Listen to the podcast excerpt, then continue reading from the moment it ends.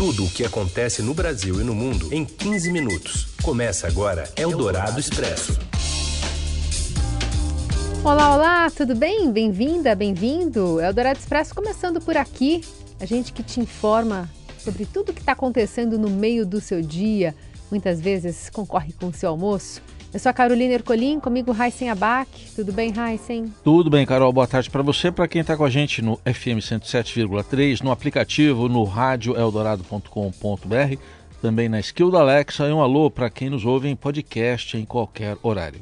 Vamos aos destaques desta sexta, 10 de fevereiro. A Polícia Federal inicia uma operação para retirar garimpeiros e destruir a infraestrutura deles nas terras indígenas Yanomami, em Roraima. Os alertas de desmatamento registram queda de 61% em janeiro na Amazônia, segundo o INPE. A taxa de devastação é a quarta menor da série histórica. E ainda o encontro entre os presidentes Lula e Biden em Washington e as últimas notícias sobre o terremoto na Turquia e na Síria. É o Dourado Expresso. Tudo o que acontece no Brasil e no mundo em 15 minutos. Em viagem aos Estados Unidos, o presidente Lula encontra o presidente Joe Biden nesta sexta. Direto de Washington, a correspondente da Agência Estado no país, Aline Bronzarte, traz as informações. Boa tarde, Aline.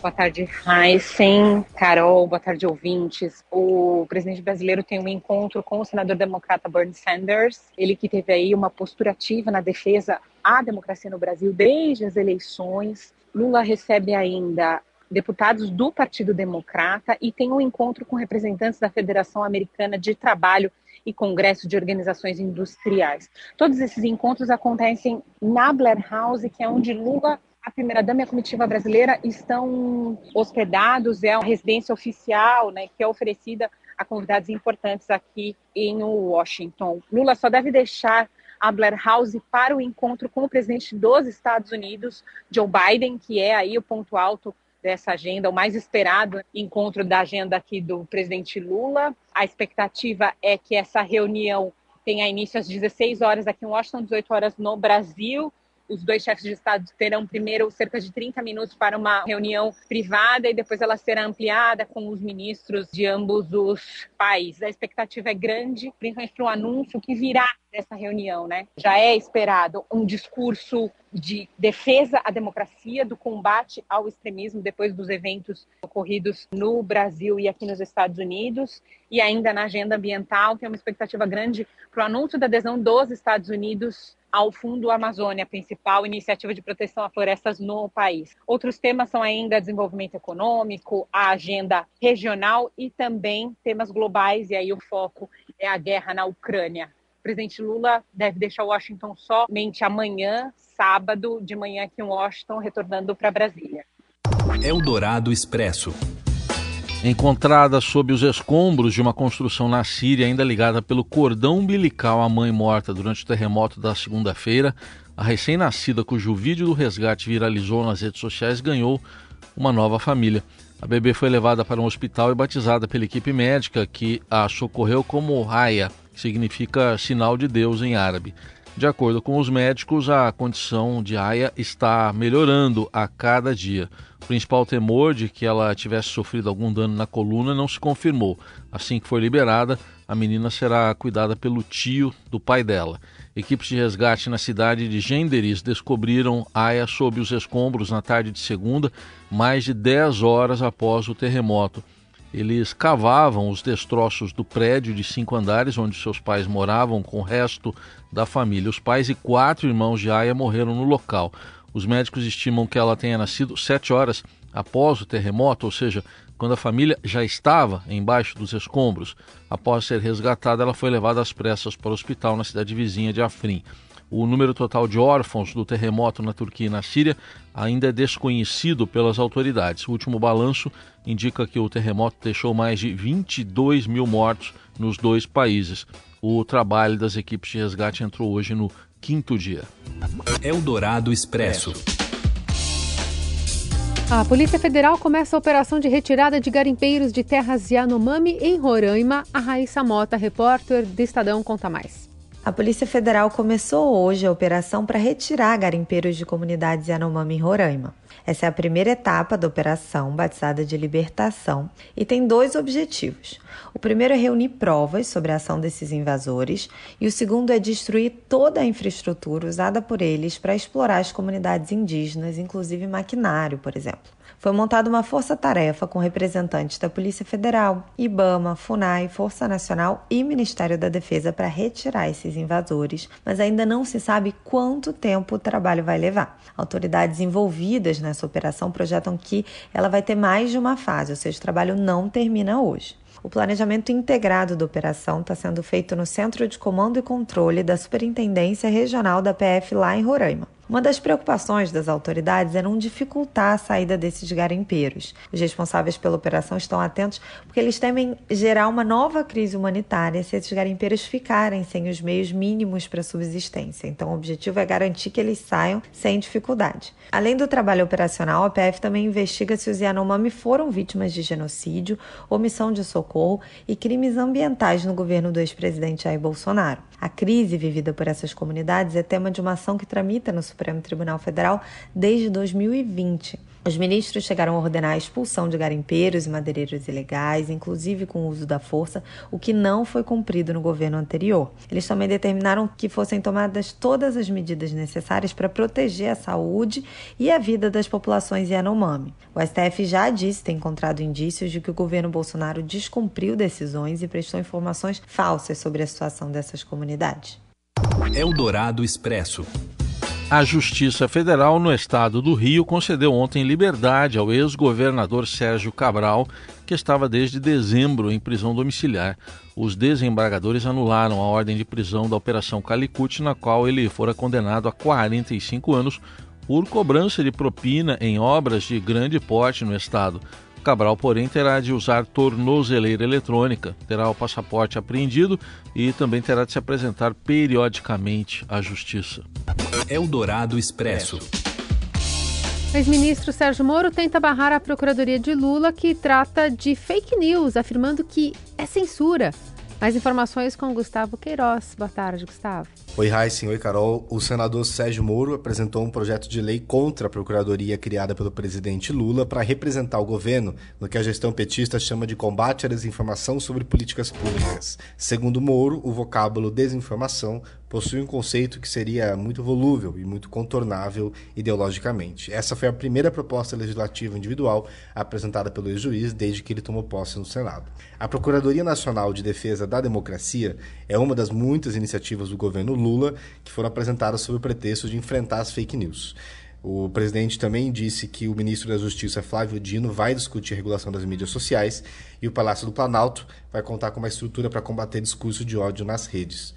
Os critérios para definir o que é ou não mentira são alvo das críticas do ex-juiz. Segundo ele, a Procuradoria pode servir de fundamento para uma instrumentalização de uma censura política daqueles que fizeram oposição ao governo. Isso inclui ele mesmo, Sérgio Moro, que voltou a se aliar ao ex-presidente Jair Bolsonaro durante a campanha presidencial do ano passado. A Procuradoria ela está vinculada à Advocacia Geral da União e ela já é alvo de outras duas propostas para derrubá-la no Congresso. O Estadão mostrou que Lula instituiu o órgão para representar o governo no combate a essa desinformação, ainda que não exista no ordenamento jurídico brasileiro ainda a definição específica do conceito de desinformação. Esse termo já foi discutido durante a tramitação do projeto da Lei das Fake News, mas com a proposta emperrada na Câmara desde 2021, o Instituto Legal não avançou.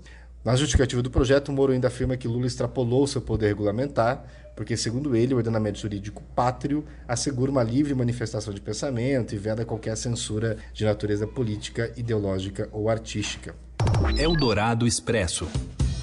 A Agência Nacional de Telecomunicações anunciou medidas para combater os aparelhos não homologados, conhecidos como TV Box, que transmitem de forma clandestina o sinal da TV por assinatura.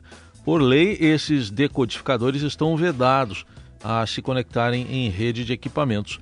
A Anatel pretende montar um grupo de trabalho que funcionará a partir de denúncias e determinar o bloqueio nacional dos endereços de IP que estão sendo utilizados para a distribuição das chaves que permitem o funcionamento das caixas e o acesso aos conteúdos. Ou seja, a agência não vai determinar o bloqueio de sites, redes sociais e aplicativos mas terá o foco nos próprios equipamentos não homologados. Em coletiva de imprensa nesta quinta-feira, Carlos Baigorri, presidente da agência, lembrou dos riscos do uso destas TV Box. Quando você coloca uma caixinha dessa aí, você está colocando um inimigo dentro da sua casa. Porque ele tem a capacidade de roubar as informações de toda a sua rede de telecomunicações. Então, se você conecta ele no Wi-Fi da sua casa e você conecta o seu celular no Wi-Fi também, todas as informações que estão passando pelo celular, ele tem capacidade de capturar e roubar. Eldorado Expresso. Após São Paulo registrar o primeiro caso da doença em 2020 ou desde 2020, a vacinação será reforçada no estado. Detalhes que chegam com a Renata Okumura. Boa tarde. Olá, muito boa tarde a todos. E diante da confirmação de um caso de febre amarela no município de Vargem Grande do Sul, na divisa do estado de São Paulo com Minas Gerais, a Secretaria Municipal da Saúde de São Paulo decidiu intensificar as ações de vigilância e a vacinação contra a doença na capital paulista. No dia 27 de janeiro, o governo estadual alertou o município sobre o primeiro caso confirmado de febre amarela desde 2020. Tratava-se de um homem de 73 anos, não vacinado que precisou ser internado para sua recuperação clínica. A intensificação da vacina na cidade de São Paulo será feita por etapas. Inicialmente, conforme a prefeitura, a vacinação contra a febre amarela será reforçada na zona norte, considerada importante área de risco caso o vírus realize migração pelos chamados corredores ecológicos previamente estudados no surto de 2017 e de 2018. Ainda de acordo com a Prefeitura, será feita também nesta região a busca ativa do público elegível que ainda não recebeu as doses previstas. O imunizante está disponível em todas as unidades básicas de saúde e assistências médicas ambulatoriais AMAS barra UBS integradas de segunda a sexta-feira, das 7 da manhã até as 7 horas da noite. E nas AMAS UBS integrada aos sábados também das 7 da manhã até as 7 horas da noite. Para mais informações, o ouvinte também pode acessar o site do Estadão e conferir a matéria completa. Eldorado Expresso. O acumulado de alertas de desmatamento em janeiro de 2023 na Amazônia Legal foi de 167 quilômetros quadrados, a quarta menor marca para o mês na série histórica do DETER, que começou em 2015. Os números são do Instituto de Pesquisas Espaciais, o INPE, e foram divulgados nesta sexta-feira. No ano passado, o índice chegou a 430 quilômetros quadrados no mesmo mês. Assim, a queda em relação ao ano anterior foi de 61%. A Amazônia Legal corresponde a 59% do território brasileiro e engloba a área de oito estados: Acre, Amapá, Amazonas, Mato Grosso, Pará, Rondônia, Roraima e Tocantins, e ainda parte do Maranhão. Para o WWF, a queda no primeiro mês de 2023 pode ser reflexo da retomada da pauta da defesa ambiental. Eldorado Expresso. Este fim de semana tem Super Bowl, a final do futebol americano. Fala mais, Robson Morelli. Olá, amigos! Hoje eu quero falar de um evento que vai acontecer domingo 20 e 30 lá nos Estados Unidos, mas que vai mexer com o mundo todo. É o Super Bowl, a grande final do futebol americano da NFL. Kansas City Chiefs versus Philadelphia Eagles. O Estadão vai acompanhar, o Estadão está publicando algumas reportagens sobre o futebol americano, sobre seus principais jogadores, sobre dinheiro investido, sobre as apostas, que vai movimentar esse grande dia. É um grande dia lá nos Estados Unidos. O Super Bowl nada mais é do que a final do campeonato de futebol americano. É como se fosse uma final de campeonato que leva o nome Super Bowl e tem um evento ali muito atrativo no intervalo da partida, que é o show do intervalo. Nessa edição, domingo, com a Rihanna. Sempre tem um grande artista. Até Michael Jackson, Paul McCartney e U2 já participaram desse show do intervalo. São 15 minutos entre um descanso e outro dos jogadores. É montado um palco no campo e a torcida, com muitos convidados especiais, com muitos artistas de Hollywood, geralmente, e atletas de outras modalidades, e o futebol em si mexe com os Estados Unidos, mexe com o torcedor que gosta da NFL, que gosta do futebol jogado com as mãos. A gente tem acompanhado crescimento do Super Bowl, da NBA, do futebol americano no Brasil e a gente vai contar essa história. Vai passar no canal fechado da ESPN e também na Rede TV, canal aberto para todo mundo que gosta poder acompanhar. É isso, gente. Falei, um abraço a todos. Valeu. Eldorado Expresso. O Museu Histórico Nacional inaugura uma exposição dedicada aos povos originários. As informações vêm do Rio de Janeiro com o Márcio Dozan. Boa tarde.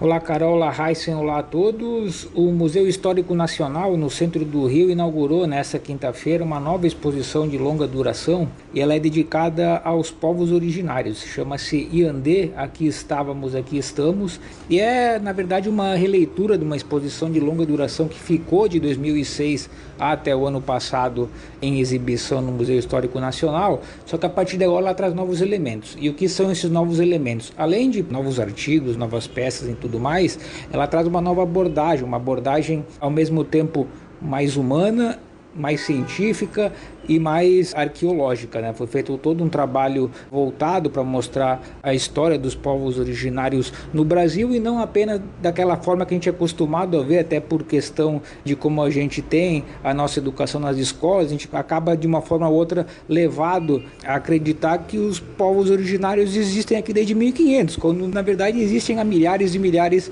de anos e é isso que essa exposição quer mostrar. Uma coisa muito interessante é que ela contou com com curadoria dos próprios povos indígenas, né? Algumas das peças foram doadas pelos indígenas e eles mesmos chegaram e falaram: ó, oh, essa peça é importante mostrar porque ela representa bem o nosso povo e também há peças de museus do país inteiro, do Museu da USP, Museu Canindé do Ceará, enfim, é uma exposição que traz muito material histórico para contar a história dos povos originários aqui no Brasil. O Museu Histórico Nacional, ele fica no centro do Rio de Janeiro, completou 100 anos no ano passado e, em função disso, até pelo menos outubro desse ano, a visitação que acontece de quarta-feira a domingo é totalmente gratuita. Então, quem vier para o Rio de Janeiro, agora está vendo o carnaval, muita gente gosta daí de São Paulo vir para o Rio de Janeiro aproveitar o carnaval, pode também dar um pulinho lá no Museu Histórico Nacional e acompanhar essa exposição